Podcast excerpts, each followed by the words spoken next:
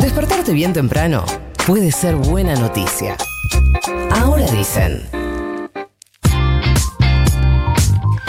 Son las 8 y 35. Eh, hace algunos días, por no decir todo el año, nos la pasamos hablando de la importancia de que finalmente se presentara el proyecto del Ejecutivo de interrupción voluntaria del embarazo, fundamentalmente para que se impulse desde el Ejecutivo, más allá de cuál sea finalmente el proyecto que llegue al recinto. Y la encargada de abrir la exposición en diputados esta vez fue Nelly Minchersky, abogada feminista pionera en la campaña nacional por el derecho al aborto. Vamos a hablar con ella. Nelly, buenos días. Florencia Jalfón te saluda. Buenos días, ¿cómo están ustedes? Bien, gracias por atendernos.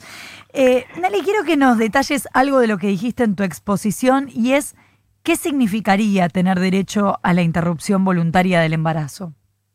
Bueno, yo creo que está en juego fundamentalmente el derecho a la interrupción, o sea que una mujer que por X circunstancias y como yo digo mediante un acto lícito como es las relaciones sexuales puede quedar embarazada, está acreditado que los motivos son múltiples desde el punto de vista que puede fallar el anticonceptivo, puede no tener educación ni prevención, puede tener un tipo, digamos, de funcionamiento de su sexualidad eh, que no le permite percibir, puede tener menstruaciones irregulares, o sea, el embarazo, a pesar de que nos cuesta a veces entenderlo, puede venir de una sola relación sexual sin protección o con una protección que falla. Entonces el embarazo cuando es algo aleatorio puede ser que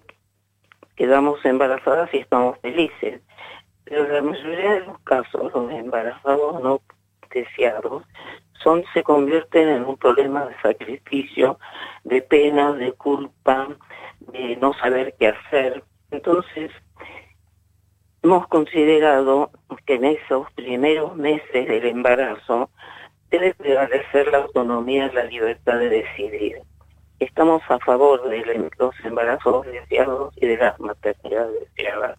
Pero no hay nada más antiético, antiderecho que forzar a una mujer a ser madre o a una persona gestante. O sea, la maternidad no puede ser obligada la maternidad no se le puede imponer a una niña de 10, 11 años como su único destino.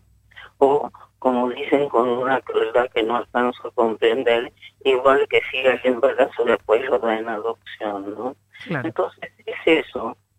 Lo que pasa que es más que eso, porque la prohibición, la penalización del aborto tiene muchos más significados tiene de que seguimos como antes que se descubrieran los anticonceptivos, como hay una identificación sexualidad y reproducción.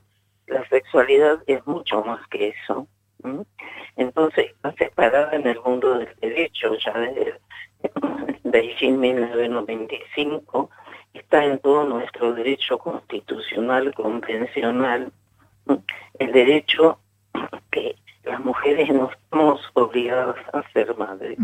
A ninguna persona se le pide el sacrificio de querer ser madre cuando no se siente en condiciones, no dar abasto ya porque ya tengo varios hijos y no sé cómo mantenerlos. O sea, por la razón que fuere. O sea, el Estado no está para forzar a las personas ni exigirles sacrificios. Sí, de hecho no se pide el sacrificio de ser padre, ¿no? Eh, bueno, de eso no hablamos, ya necesitaríamos otra audición. Claro. Eh, ¿Tenés esperanza de que salga esta vez? Sí, estamos en un momento muy diferente. Este, o sea, en 2008 recordemos que Macri habilitó el debate. Para algunos fue un esfuerzo aceptarlo desde el punto de vista, bueno, que no compartíamos muchas de sus ideas o de sus políticas, pero se aceptó el desafío y, y fue una épica. No ganamos la ley, pero ganamos ese mensaje de que yo quiero transmitir, este, de que no es solamente el aborto, sino que nos, nos entiende es el derecho a ser ciudadanas como todo el mundo.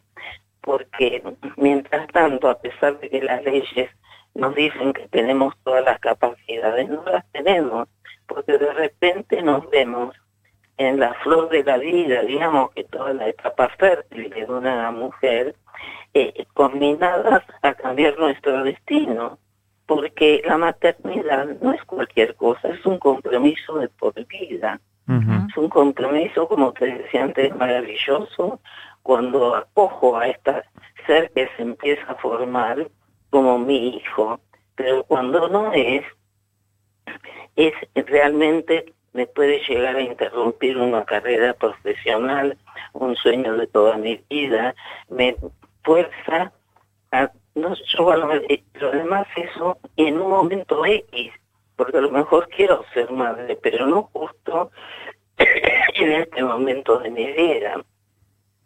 Y no digamos de todas las adolescentes, las mujeres jóvenes que no están preparadas, que están todavía ni saben qué proyecto de vida y ya le imponemos el ser madre, como si ese fuera el único destino de una mujer. Sí. ¿Qué tal? Eh, Nelly, Nico Fiorentino eh, te saluda. Recién mi compañera te presentaba como eh, lo que sos, una pionera en la en la campaña, en la lucha yo por... No fundé, la, no, yo no estoy entre las que fundamos. Lo que pasa que soy abogada, sigo siendo profesora en la facultad, seis años profesora de Derecho de Familia, y ahí luché por muchos temas de igualdad, porque justamente dentro del derecho de familia es donde aparecen más gruesas. Este, vos pensar que nosotros votamos desde 1945, pero seguimos siendo incapaces en muchos temas, y sobre todo en las relaciones de familia, que recién después de la dictadura empezamos a modificar leyes, y tuve la suerte de poder participar, no a lo mejor en la relación directa, pero a través de las organizaciones de abogadas, de la profesión, en un avance en todos estos derechos. Es un camino muy largo, fue muy duro y además es muy triste la historia de la penalización del aborto, está lleno de muertes, de consecuencias este, de mujeres que dudan, tienen hasta hoy. Absolutamente en entrar al hospital porque saben que se mueren si no entran, pero entran y pueden despertarse eh, eh, a una cama. Igual Nelly, la pregunta y a otro lado era si eh, alguna se, se, habló mucho,